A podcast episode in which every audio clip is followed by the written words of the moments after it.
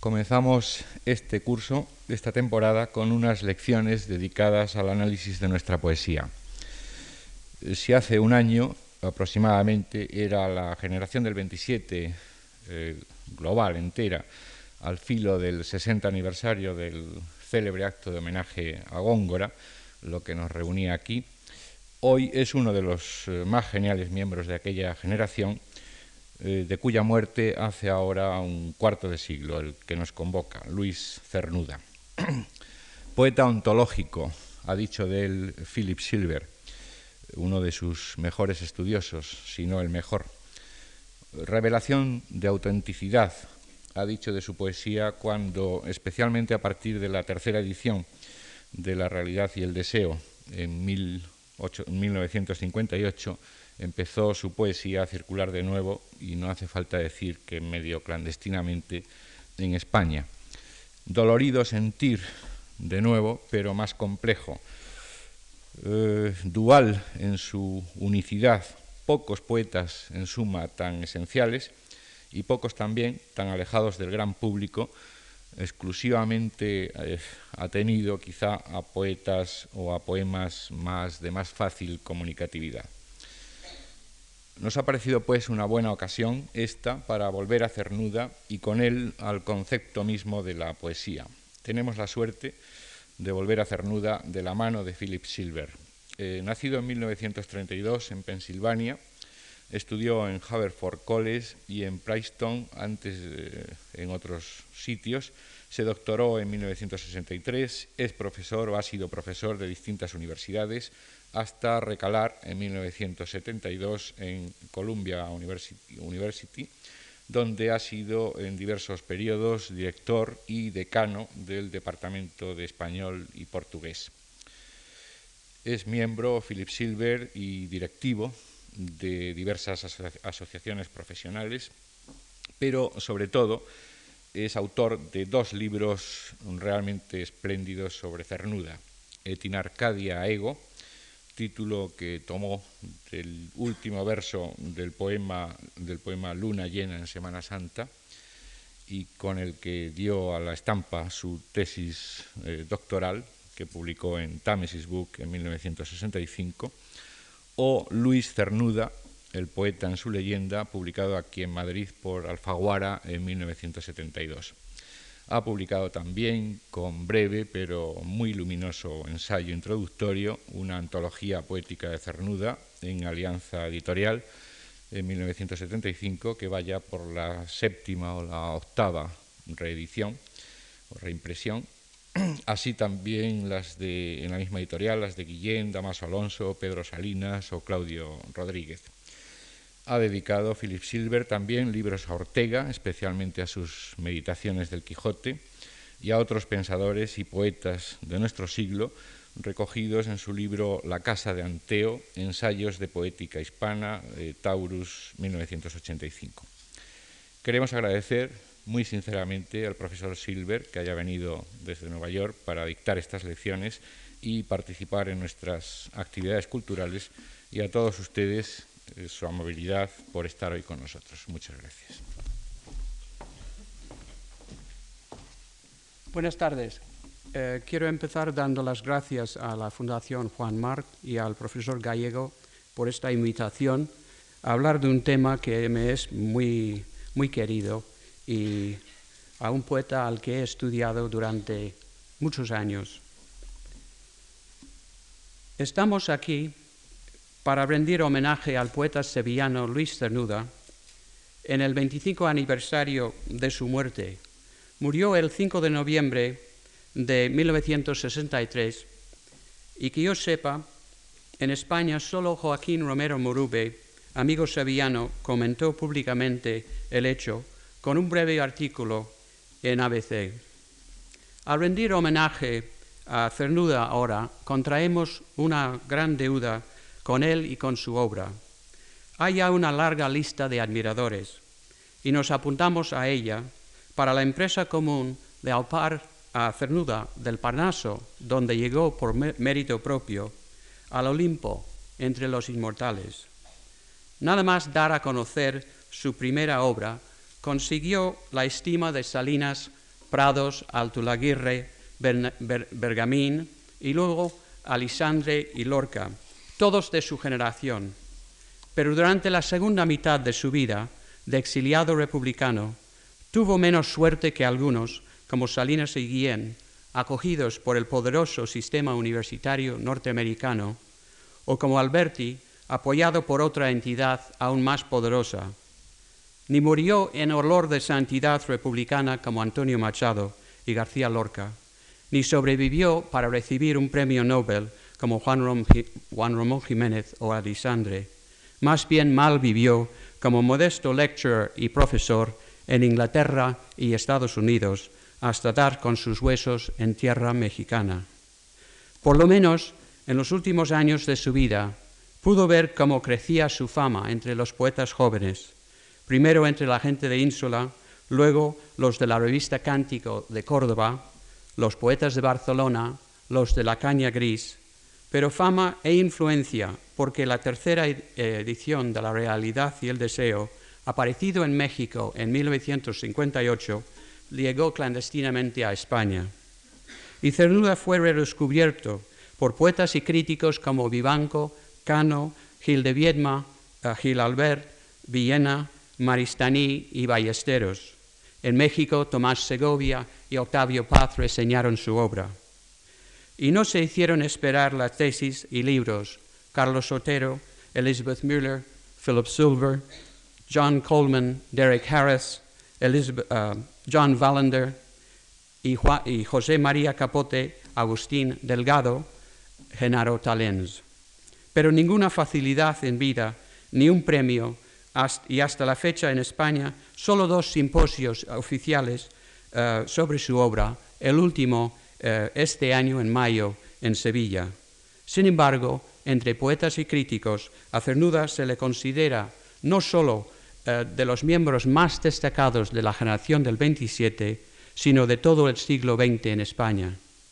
Aunque pudiera apoyar esta afirmación en otros críticos, voy a proceder en estas conferencias de forma distinta, de la mano de Cernuda, puesto que Cernuda es de los poetas que hacen época y no nos sirven los esquemas habituales, en vez de encasillar a Cernuda en una generación de vanguardia, dentro de la poesía española moderna, voy a reescribir la historia de la poesía moderna a su medida. Si su generación no acoge cómodamente a Cernuda, peor para ella. Y si Cernuda es un poeta romántico a destiempo, peor para el romanticismo español y para la vanguardia. En el fondo, se trata de aceptar esa invitación suya a la poesía Así cuando retoquemos la historia de la poesía, es con el fin de llegar no solo a la romántica, ni a la modernista, ni a la de, vanguardia, sino a la poesía a secas, la de todos los tiempos, la que también escribió Cernuda. Y toca comenzar. Pero primero, ¿quién es Cernuda? En realidad hay por lo menos tres. El, el Cernuda histórico, muerto hace 25 años, el Cernuda abstracto, el que se infiere de todo lo escrito y, el, que planea sobre su obra, y el hablante o los hablantes de sus poemas, que hablan a través de los, de los poemas. Recuerdan las diferencias, o recuerdan la diferencia entre los primeros dos, porque del primero, del Cernuda que vivió y murió, pretendemos hablar ahora. Pero aquí nos encontramos con una primera duplicidad. Al hablar de su vida, ya estamos dentro de la literatura. No hay biografía, solo datos facilitados casi todos por el mismo poeta. Es más, por una parte, Cernuda no quería que nadie indagara en su vida personal, y menos un crítico académico. Por otra, en Historial de un libro, invitaba a sus lectores a servirse de los datos autobiográficos ofrecidos en ese escrito para mejor comprender los poemas. Pero esos datos ofrecidos son ya una reelaboración de poética de su vida. Así que hoy, cuando hablamos, cuando decimos cernuda, nos referimos al histórico, pero envuelto ya, como en vida, en su propia leyenda. Por eso decimos esa gran obra, la vida. Entonces, primera conferencia, la casi biografía del poeta, pero como él quiso que se viera desde 1957. Segunda conferencia, la relación temática de toda la poesía. La poesía de Cernuda, se entiende. Tercera, el romanticismo español apto para la poesía de Cernuda. Y cuarta conferencia, nueva interpretación de la poesía de Cernuda. Y vamos a comenzar con esa gran obra, La vida. El 21 de septiembre de 1902 nació en Sevilla el niño que con el tiempo sería el poeta Luis Cernuda Bidón, tercero de los hijos, pero primer varón de un matrimonio acomodado. Su padre, un coronel de ingenieros, había nacido en Puerto Rico, hijo a su vez de una madre mallorquina y padre gallego. La abuela materna era francesa y su marido tenía una droguería en la Plaza del Pan. Aunque no hubiera literatos en la familia, su padre, militar de carrera y buen burgués, había reunido una nutrida biblioteca. Sin que nadie le animara a ello entonces, el futuro poeta entra en ella y delante de los grandes libros de viaje, de encuadernación en cuero y oro, aprende a soñar. En esa biblioteca encuentra su por primera vez el mundo helénico e, y helenístico eh, en, un viejo libro de mitología. Al juzgar por el cuadro de su primera infancia, que se desprende de los poemas en prosa de Ocnos, el niño cernuda se mueve en un mundo donde los demás seres humanos son los de menos, lo de menos. Solo parece comunicarse con la naturaleza atemporal de su patio jardín de la calle Acetres, que, transmutada por la imaginación y nostalgia del poeta adulto, le parecerá un ambiente helénico. En contraste, desde joven, según confesará más tarde, se sentía en profundo desacuerdo con la rigidez social de la familia como institución. De su familia, Cernuda escribirá años más tarde en La realidad y el deseo. Esto, la casa familiar, el nido de los hombres, inconsistente y rígido, tal vidrio que todos quiebran, pero nadie dobla. Te dieron todos, sí, vida que no pedías, y con ella la muerte de dura compañera. Pero algo más había, agazapado dentro de ti, como la limaña en cueva oscura, que no te dieron ellos, y eso eres. El primer contacto de Cernuda con la poesía tuvo lugar cuando apenas había cumplido once años, con ocasión del traslado de los restos mortales de Becker a su ciudad natal, que tuvo lugar en el año 1913. El acontecimiento provocó la renovada circulación de las rimas y, según recuerda en Historial de un libro, sus primas prestaron a sus hermanas algunos de los pequeños tomos volúmenes de encuadernación azul con arabesco de oro. Cernuda abre los preciosos libros y comienza a leer. De Acetres la familia se traslada primero a unos pabellones militares, luego a la Plaza Jauregui y por fin, en el pintoresco barrio de Santa Cruz, a la calle del Aire. Para curiosidad del joven sevillano, en un recinto florido eh, que existe al final de la calle del Aire, Tres macizas columnas romanas, corroídas por el tiempo, recuerden los diversos estratos históricos en que Sevilla se sustenta. La calle del aire se hallaba próximo, próxima, muy bien, eh, muy, también a los extensos, silenciosos jardines del Alcázar.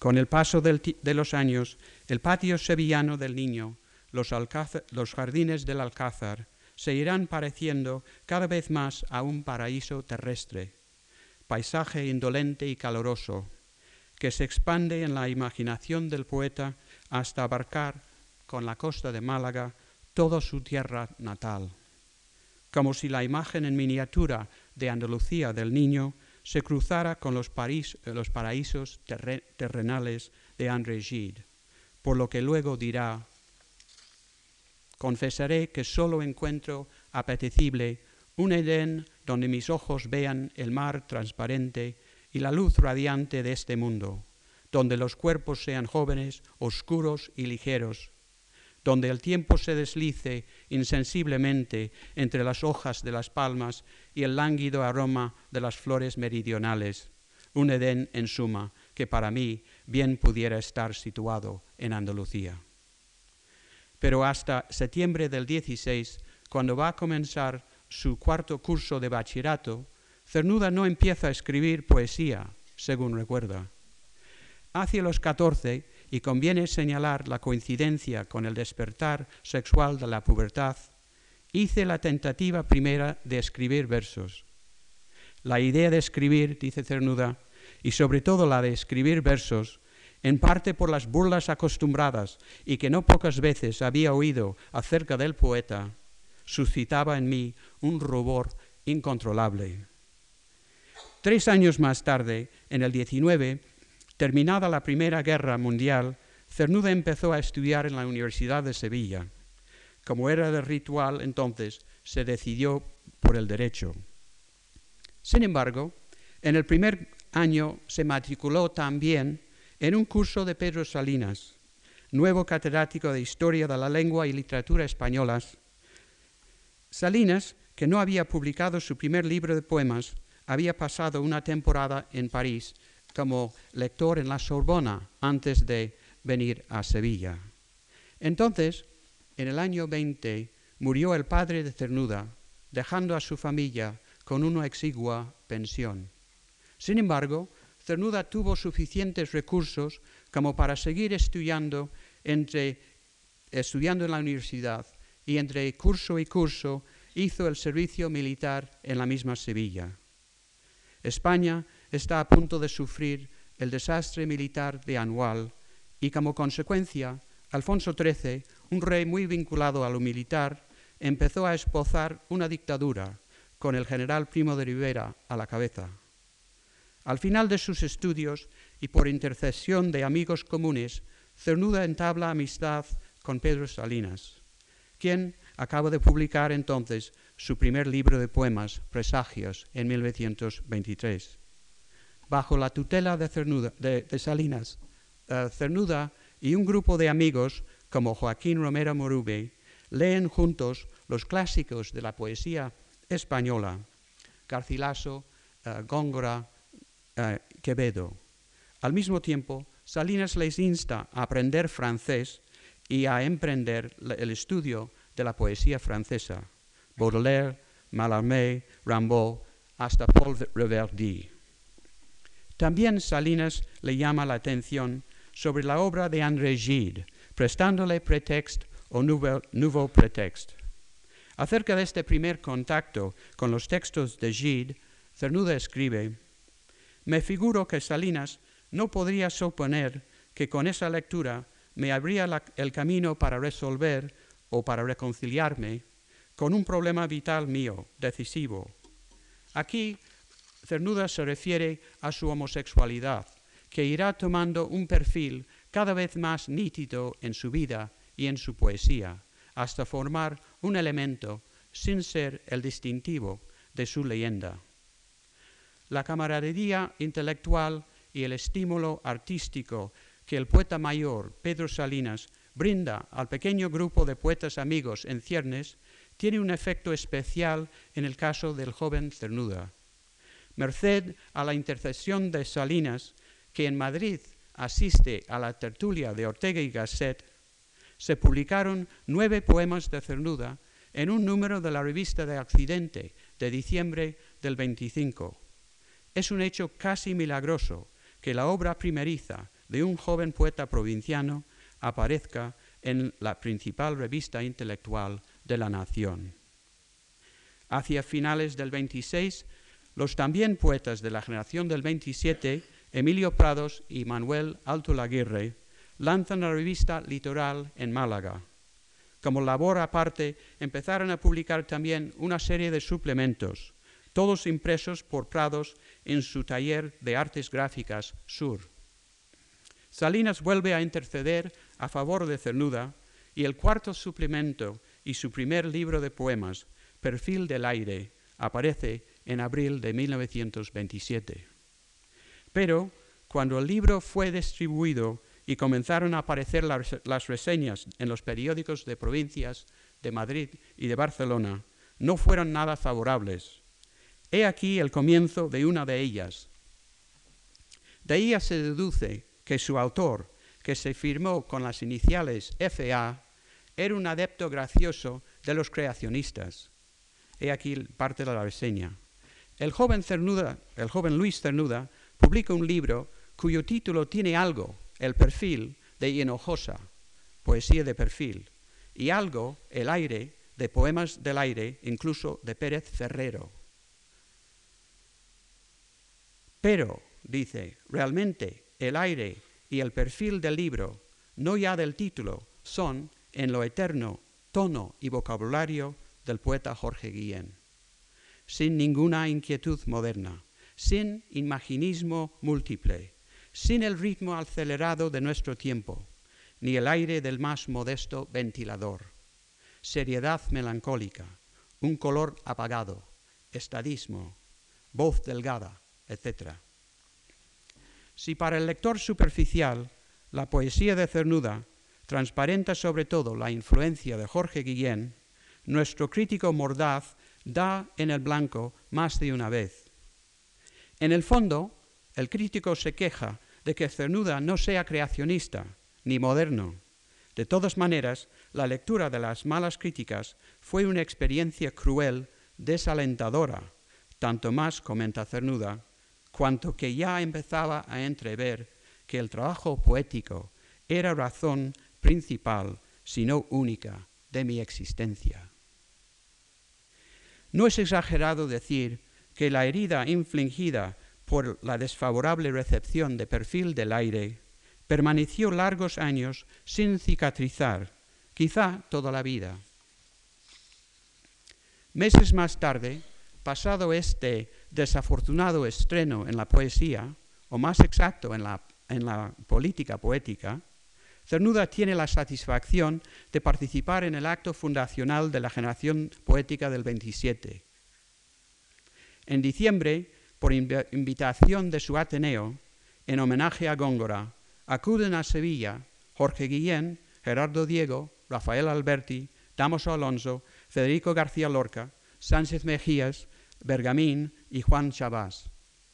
Aunque Cernuda no aparece en la famosa fotografía conmemorativa, se hace una lectura pública de sus poemas. Sería de gran interés saber cuáles fueron esos poemas, porque ni entonces ni después se mostró Cernuda muy partidario de Góngora. Pero gracias a un librero madrileño, León Sánchez Cuesta, cuñado de Salinas, Cernuda y su grupo en Sevilla también se mantienen al tanto de las novedades literarias de entonces, mientras en Sevilla tienen que conformarse con libros de los surrealistas Aragón, Bretón y Eluard, en Madrid los más afortunados de la generación como Lorca y Alberti, pudieron ver la obra Orfeo de Jean Cocteau, representada con gran éxito en el 28 por la compañía Caracol de Rivas Cherif.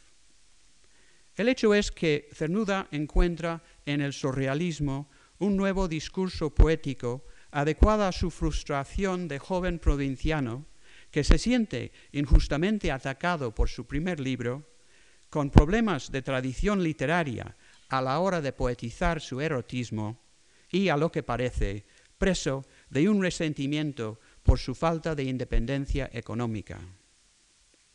La sensación de acoso que le causa el encierro familiar, junto con la moral pequeño burguesa sevillana, se esfuma súbitamente cuando murió su madre en julio del 28.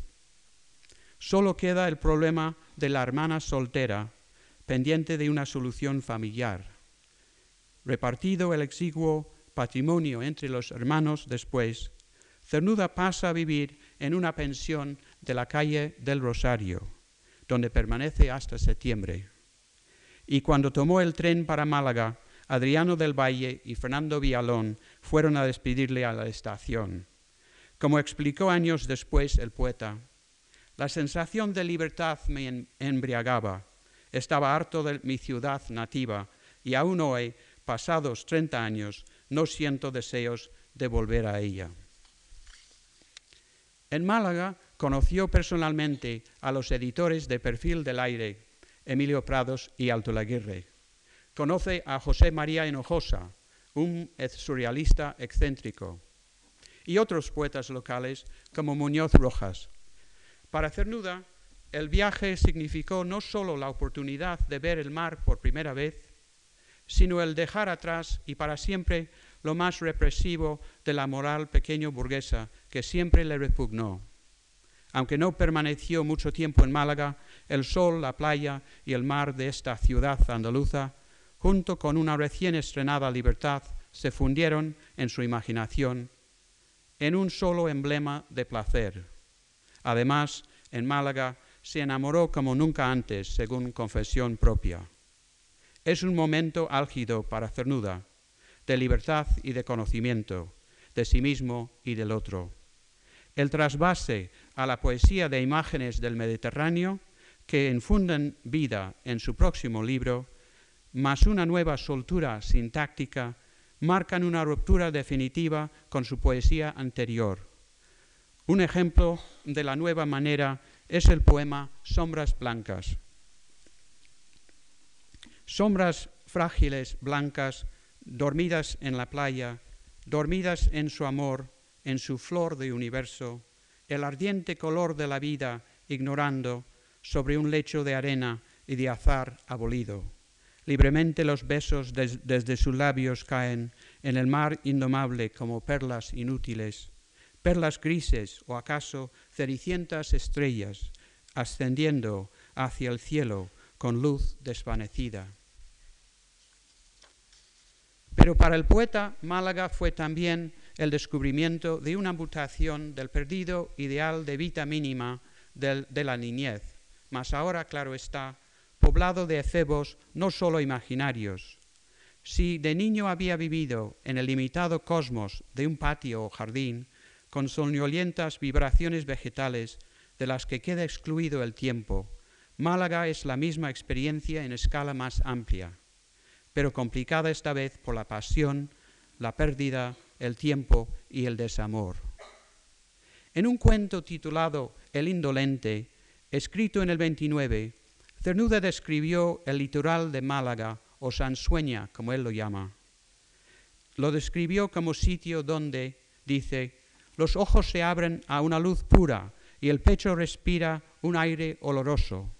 Ningún deseo duele al corazón, porque el deseo ha muerto en la beatitud de vivir, de vivir como viven las cosas, con silencio apasionado. La paz ha hecho su morada bajo los sombrajos donde duerman estos hombres. Una paz militante, sonora y luminosa. Si alguna vez me pierdo, que vengan a buscarme aquí, a Sansueña. Y en el mismo cuento describe al protagonista un súbdito inglés, deleitándose en el mismo sentimiento de armonía con el mundo natural.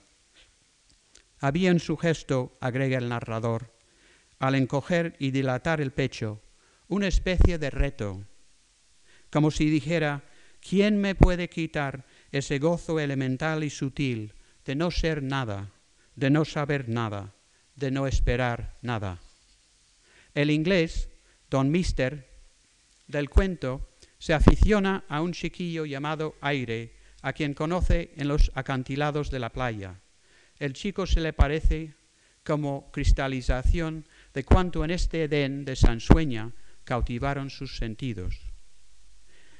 Desgraciadamente, Cernuda, a diferencia de Don Mister, no puede quedarse en un paraíso de su elección. Se vio obligado, se vio obligado a trasladarse a Madrid y a buscar trabajo antes de que su pequeña herencia se agotara.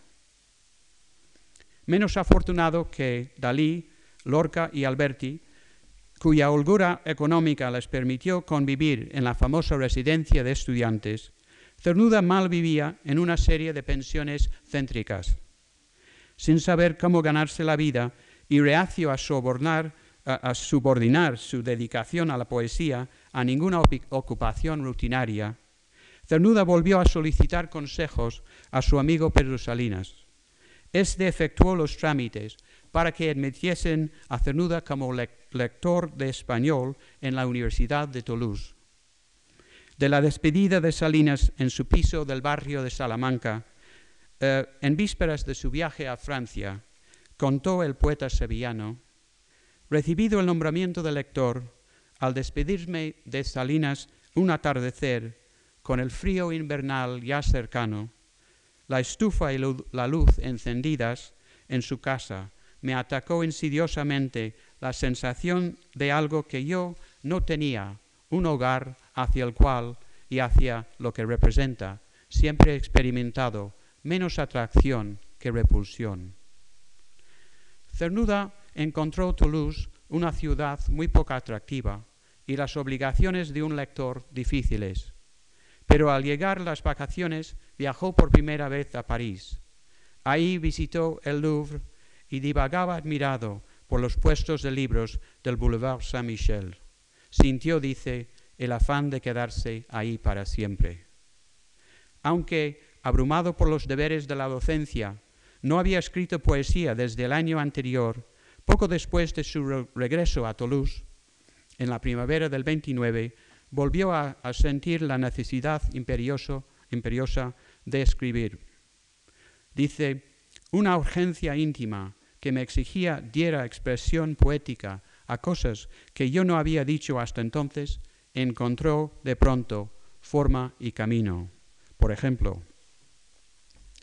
mas este amor cerrado por ver solo su forma, su forma entre las brumas escarlatas, quiere imponer la vida, como otoño ascendiendo tantas hojas hacia el último cielo, donde estrellas sus labios dan a otras estrellas, donde mis ojos, estos ojos, se despiertan en otros.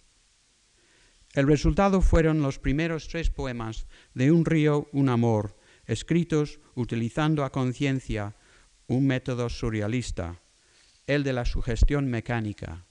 Cernuda dice que sacó los embriones de estos poemas de, por ejemplo, el título de una canción popular, Quisiera estar solo en el sur, y otro de la primera película sonora que vio en París. El verano siguiente, de nuevo en Madrid, escribió los poemas que completaron esta, su tercer libro. Como medio de vida, Cernuda entró a trabajar en la librería de Sánchez Cuesta, sito en el número 4 de la calle Mayor, de donde había procedido tantos libros para él y sus amigos sevillanos. Aunque Cernuda viviera mucho en pensiones durante este periodo madrileño, tiene la suerte de encontrar un piso en la misma casa que sus buenos amigos Manuel Alto Laguirre y Concha Méndez, que residían junto con su imprenta en el bajo del número 73 de la calle Viriato, en el barrio de Chamberí. El tumulto interior de Cernuda parecía encontrar su correlato objetivo en la turbulencia política de los últimos años de la dictadura de Primo de Rivera. La monarquía de Alfonso XIII, bajo el peso de la dictadura, estaba a punto de desplomarse. Al igual que Alberti, en los años del 29 y 30, Cernuda abrió los ojos a la situación política y social. Pero no solo a la, política y social, porque la literatura y las artes, la moda y las costumbres estaban experimentando su propia revolución. Luis Buñuel llegó para exhibir su película surrealista Le Chant Andalou, realizado en colaboración con Dalí en el Cine Club fundado por Jiménez Caballero. Acorde con los más radicales de esta juventud, a Cernuda la España de la Restauración le pareció un país decrépito y en descomposición. De 1931, cuando se convocaron las Cortes Constituyentes de la Segunda República, Cernuda comentaba, un impulso de rebeldía y de violencia comenzaba a hallar expresión aquí y allá, entre los versos que iba escribiendo. En la España de entonces, la caída de la dictadura de Primo de Rivera y el resentimiento nacional contra el rey, que la había permitido, si no traído él mismo, producía un estado de inquietud y de trastorno.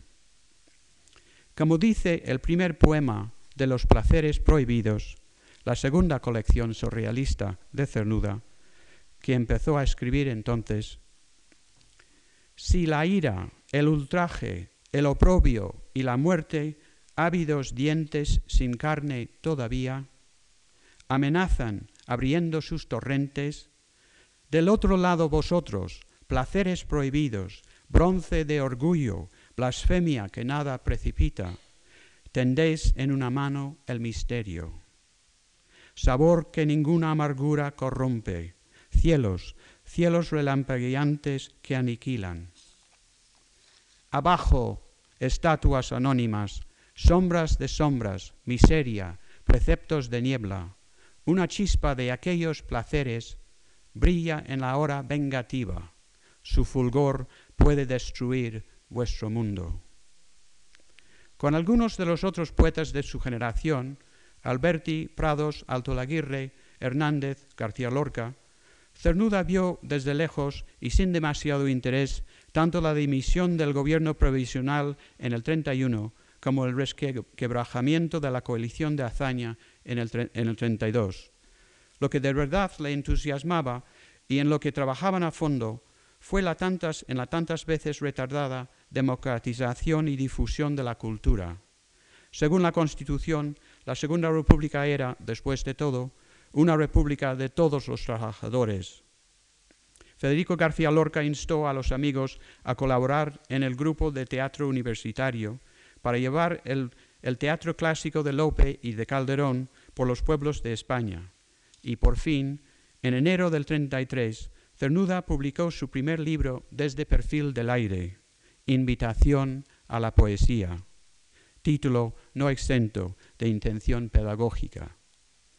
También en el 33, con dinero del PC, Rafael Alberti fundó la revista Octubre, Escritores y Artistas Revolucionarios, cuyo primer número apareció en julio. Cernuda, Prados y el novelista cubano Alejo Carpentier colaboraron en ese número. Sin embargo, después de prestar su nombre a la revista, Cernuda solo aportó un poema, Vientres sentados. El poema es un llamamiento a un orden joven, libre, sin inhibiciones, que destruya la sociedad burguesa renante, los vientres sentados. Esta colaboración también marcó el límite extremo de Cernuda en su alejamiento de los miembros más apolíticos de la generación, Jorge Guillén, Pedro Salinas, Vicente Alisandre. En octubre del 34, la revolución estalló en Asturias y la represión del gobierno republicano, ahora de derechas, fue feroz. Sin embargo, encontramos a Cernuda viajando sin problemas por España con las misiones pedagógicas.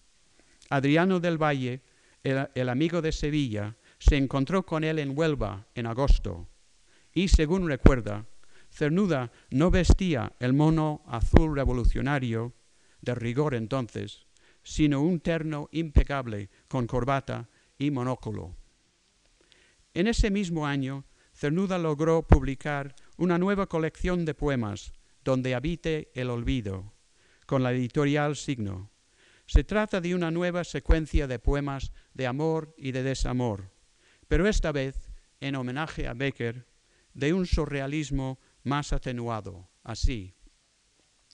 Esperé un Dios en mis días para crear mi vida a su imagen, mas el amor, como un agua, arrastra afanes al paso. Me he olvidado de mí mismo en sus ondas, vacío el cuerpo, doy contra las luces, vivo y no vivo, muerto y no muerto, ni tierra ni cielo, ni cuerpo, ni espíritu. Como otros poetas al servicio de la República, Cernuda sigue entusiasmado con las posibilidades que ofrece el gobierno de participar en actividades culturales. Sin embargo, a la par que fue depurando el surrealismo de su estilo, Cernuda también comenzó a desmarcarse de la política poética de sus compañeros Alberti y Prados. Por otra parte, entre el 34 y el 35 se produjo otro importante punto de inflexión en la trayectoria poética de Cernuda. Cernuda se dio cuenta que su poesía necesitaba un mayor despliegue temático. Cayó en la cuenta de que incluso en la poesía amorosa el mero autobiografismo resultaba insuficiente. Al dejar atrás el poema puro y los ejercicios siglo de oro, Cernuda se había quedado huérfano de tradición. Así, cuando en el 35 empezó a escribir los poemas Invocaciones a las Gracias del Mundo, echó mano de la mitología y de la oda clásica y, mediada la colección, empezó a leer y a estudiar a Hölderlin, el más importante de los poetas románticos alemanes. Gracias a este encuentro fortuito, Cernuda retomó sus temas de la niñez, la naturaleza, el amor y la poesía, y los situó a imitación de Hölderlin en un ambiente clásico mediterráneo, más alegórico que real. Entre pesimista y entusiasta, Cernuda se dedicó a evocar a los dioses antiguos y a revivirlos poéticamente, así en a las estatuas de los dioses. Hermosas y vencidas soñáis, vueltos los ciegos ojos hacia el cielo, mirando las remotas edades de titánicos hombres, cuyo amor os daba ligeras guirnaldas, y la olorosa llama se alzaba hacia la luz divina, su hermana celeste. Debe recordarse en este punto que Cernuda, en vísperas de la guerra civil, tenía escritos cuatro libros completos de poesía que no había podido publicar. Pero el hallar o el no hallar la posibilidad de editar esta poesía, dice, no solo me permitió espacio para reflexionar sobre mi trabajo y corregirlo, sino que me sugirió la posibilidad de reunirlo todo bajo el título general de la realidad y el deseo. La ocasión surgió en el 36, cuando José Bergamín aceptó la publicación del libro en las ediciones de Cruz y Raya. El volumen impreso salió a la calle el 10 de abril y el 20 del mismo mes se celebró un banquete de, homenaje a Cernuda en un café de la calle de Botoneras con la asistencia de Federico García Lorca, Pedro Salinas, Alberti, Pablo Neruda, María Teresa León, José Bergamín, Alto Laguirre, Vicente Alisandre y muchos más. Apenas cuatro meses después sobrevino la rebelión militar de Franco contra el gobierno del Frente Popular. Poco después del levantamiento, Cernuda se dispuso a volver una vez más a París como secretario del embajador de la República Álvaro de Albornoz, junto con la hija de éste, que servía de secretaria a su padre. A pesar de la guerra civil, Cernuda logró salir de España y llegar a París, donde permaneció desde julio hasta septiembre. A la vuelta, continuó escribiendo en los periódicos que van surgiendo entre el Madrid republicano. Publica prosa y poesía en Ahora y Luchador, también iba a colaborar en la famosa Hora de España, publicado en Valencia en el 37 y el 38. Cuando el gobierno se desplazó a Valencia, Cernuda acudió ahí también. Ahí coincidió con Antonio Machado, con Juan Gil Albert y con otros amigos como el diseñador, pintor y figurinista Víctor Cortezo. Ahí hizo el papel de don Pedro en Mariana Pineda de Lorca y también escribió y vio representar su única obra teatral, La familia interrumpida. Pero también en Valencia vio cómo los intelectuales de Cuchara censuraron su elegía a Federico García Lorca al expurgar las estrofas alusivas a la homosexualidad del poeta granadino, de manera que Cernuda llegó a ver de cerca algo de la irracionalidad, la mezquindad y la brutalidad que también hubo en el lado republicano. En febrero del 38, Stanley Richardson, poeta bastante menor inglés que colaboraba en Hora de España en Valencia, gestionó con el gobierno de Barcelona la concesión de un pasaporte a fin de que Cernuda fuera a Inglaterra a dar conferencias. La proyectada ausencia de España no había de, de exceder un mes. Su primera experiencia de Inglaterra le desilusionó. Había esperado encontrar en Londres otro París. Así, cuando acabó las conferencias, tres meses después de lo proyectado, trató de regresar a España, atraído por la nostalgia de su patria que agonizaba en una guerra civil. Antes de salir de España, Cernuda había empezado a escribir Las nubes, libro que en aquel entonces pensaba titular Elegías españolas, pero su desilusión con una y otra España indudablemente acabó con esa visión de tal proyecto. Cuando partió para Londres, se llevó consigo ocho poemas nuevos y en los meses en la capital británica, durante sus conferencias, escribió seis poemas más. Cuando Cernuda terminó en Londres, como había prometido, su amigo Stanley Richardson le encontró su primer empleo en Inglaterra. A Cernuda le tocó enseñar a niños vascos de 14 a 16 años que acababan de ser evacuados del puerto de Bilbao. Residía con ellos como tutor en la finca residencia de Lord Farringdon en el condado de Oxfordshire. Pero cuando murió uno de estos chicos refugiados, Cernuda decidió o encontrar otro empleo o volver a la zona republicana. En julio de 1938, Cernuda viajó a París, donde se reunió con amigos españoles, entre ellos Rosa Chacel.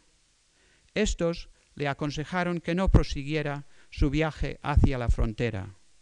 Mientras tanto, desde Inglaterra, recibió un telegrama de Stanley Richardson que le confirmó que tenía un puesto para el otoño en la Cranley School en Surrey como auxiliar de profesor de español.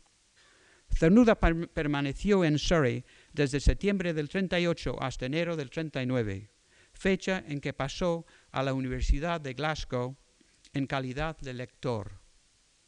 Cernuda estaba viviendo en Glasgow cuando comenzó la Segunda Guerra Mundial en septiembre del 39. Y para Cernuda, ya para Cernuda, España había muerto. Y ahora, desde una perspectiva europea, comenzó a pensar que quizá también iba a sucumbir todo Occidente. En Glasgow, Cernuda terminó los poemas que iban a formar parte de las nubes y en 1940, en México, José Bergamín publicó la segunda edición de La realidad y el deseo, que incluía los nuevos poemas eh, como séptima y última sección. Como halló Glasgow y Escocia tan poco de su agrado, sobre todo por el clima brumoso, Cernuda empezó a, pasar las vacaciones de verano en Oxford. Quizá gracias al estímulo del clima algo más risueño de Oxford, este otoño, invierno y primavera del 41-42 fue uno de los periodos de más intensa creación de su vida. Así los espinos, producto de esta época. Verdor nuevo los espinos tienen ya por la colina, todo de púrpura y nieve en el aire estremecida. ¿Cuántos cielos florecidos les has visto? Aunque a la cita ellos serán fieles, tú no los serás un día. Antes que la sombra caiga, aprende cómo es la dicha ante los espinos blancos y rojos en flor. Ve, mira. También la primera edición de los poemas en prosa de Ocnos se publicó en Londres en el 42 en la, en la editorial Dolphin Press, a pesar de la guerra y los bombardeos nocturnos. Escritos en los lúgubres años de Escocia, son como una ventana abierta al pasado cálido y lleno de sol que ya hemos visto. En el 43, Cernuda empezó a dar clases en Cambridge University y residió en Emmanuel College los dos años que duró su estancia ahí. Ya en Glasgow había comenzado a leer poesía inglesa y crítica literaria inglesa, Shakespeare, poetas metafísicos como Donne, los románticos victorianos y modernos, Coleridge, Keats, Arnold, T.S. Eliot. De manera que, como ningún otro poeta español del siglo XX, Cernuda accedió al maravilloso mundo de la poesía inglesa y se benefició de ella. Es más, encontró una poesía afín a la suya y en Wordsworth un igual en su sensibilidad para la naturaleza.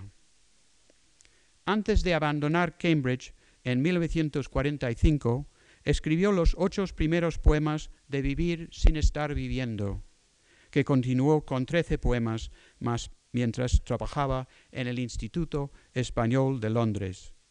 En busca de un clima más soleado, más andaluz, comenzó a veranear en la costa con playas de Cornwall.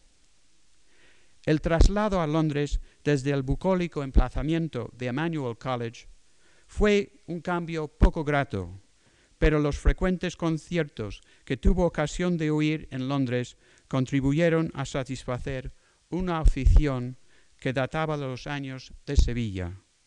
Como supremo homenaje al inglés, emprendió y terminó una traducción de Troilo y Crésida de Shakespeare. Aparte de sus aficiones literarias y musicales, vivía más que nada de recuerdos. Por fin terminó la guerra en Europa. Ahora Cernuda apenas se mantiene en un pequeño piso con una sola ventana que abría a nivel de los árboles de Hyde Park. Dos años más tarde, en marzo del 47, recibió una carta de su amiga Concha de Albornoz, instándole a trasladarse a los Estados Unidos y aceptar una plaza de profesor de español en Mount Holyoke College. Parece que no dudó mucho. Zarpó de Southampton el 10 de septiembre. En Mount Holyoke, un pequeño college para señoritas al oeste de Boston, no tardó en aclimatarse. Cernuda descubrió ahí nuevas lecturas. Comenzó a leer los filósofos presocráticos. Terminó Vivir sin estar viviendo y empezó con las horas contadas. Entre clase y clase proseguía su vocación escribiendo, tachando, volviendo a escribir.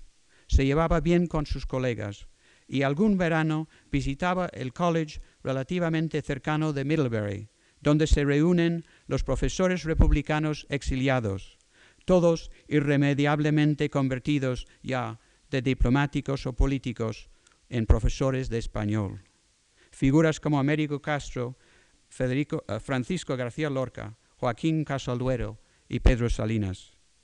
Todos se van adaptando como pueden a la vida norteamericana. Cernuda tiene ahora 45 años. Aunque sus amigos exiliados más queridos están lejos en México, Cernuda se encontraba a gusto en Nueva Inglaterra, a pesar de los inviernos durísimos.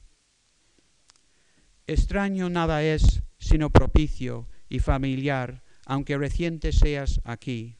Y entre estos troncos hallas tu mundo fiel, que pide confianza y amor de parte tuya, y ofrece de la suya luz nueva y soledad inspiradora.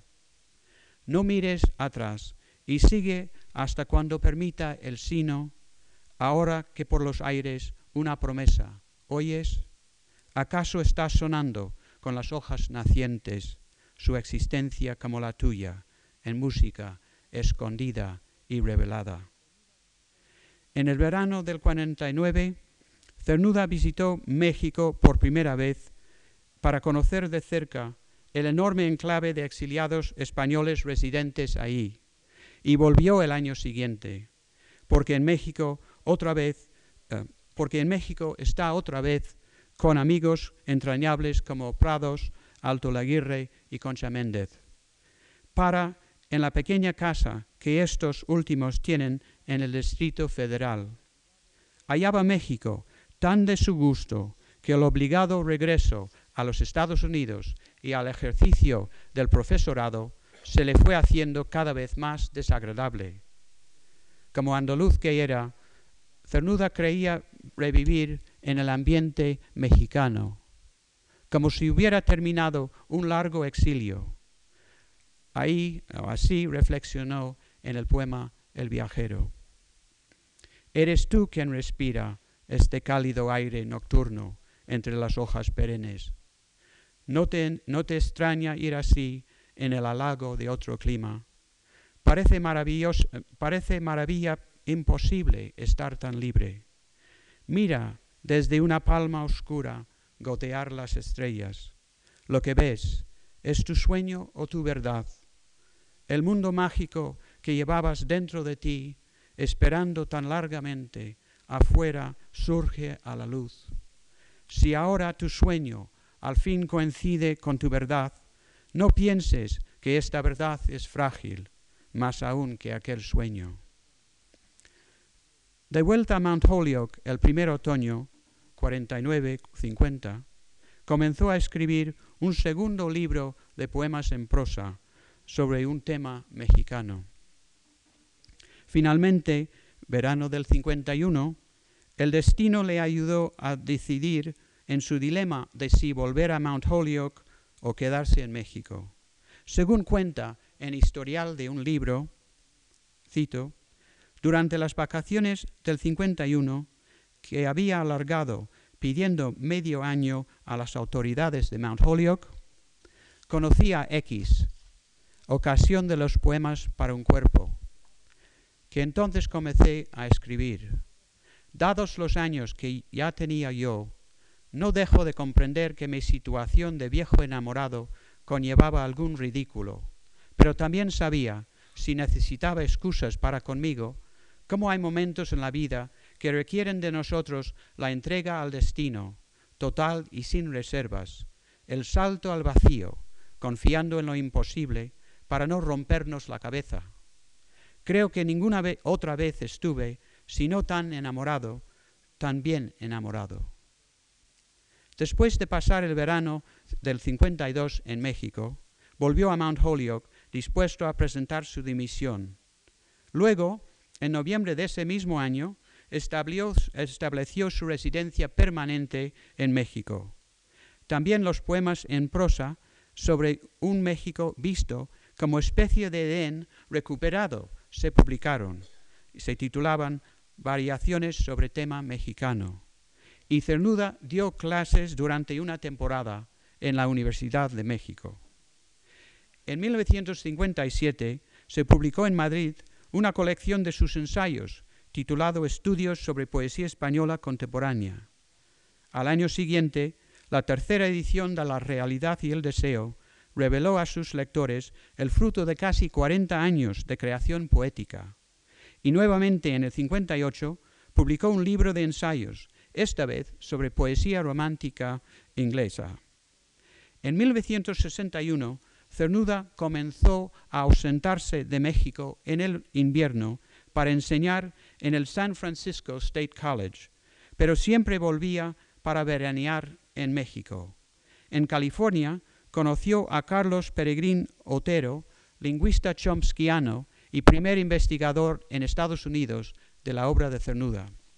Entonces, de repente, porque la muerte natural es siempre una sorpresa, en noviembre de 1963, una muerte tranquila sorprendió a Cernuda en México, en casa de Concha Méndez. Había tomado el desayuno, vestía aún bata de gentleman inglés, y cuando cayó muerto estaba a punto de encender su acostumbrada pipa mañanera. El traslado inicial a México para establecerse ahí permanentemente no fue indudablemente solo un paso más en el exilio de Luis Cernuda, de larga duración ya, casi 23 años.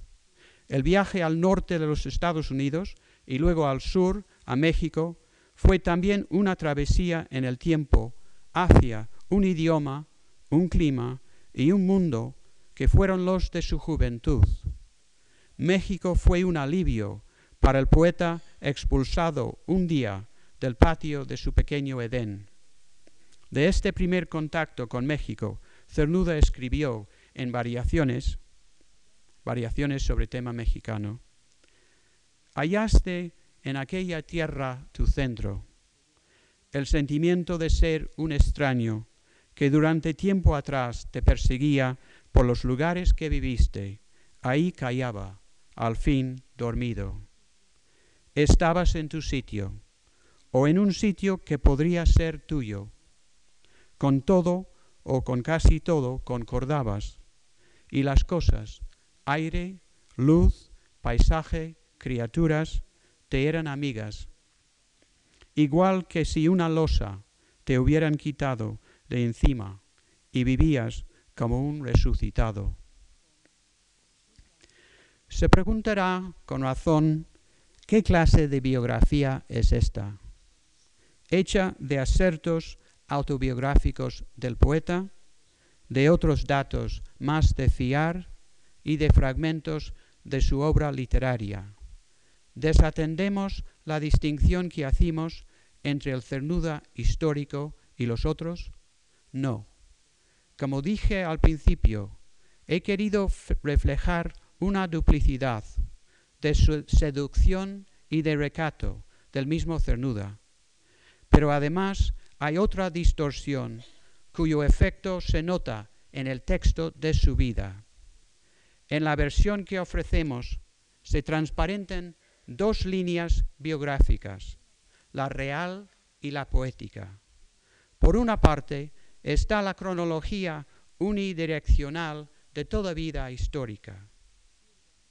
Por otra, una inflexión curva de la misma que resulta de la atracción que una concepción edénica en espiral de la vida que procede de los poemas ejerce sobre el relato de la vida empírica. Ha sido necesario este recuento no simple de la vida para luego poder calibrar esta concepción edénica, poética de la vida por sí misma, cosa que haremos pasado mañana bajo el lema Et in Arcadia Ego. Gracias.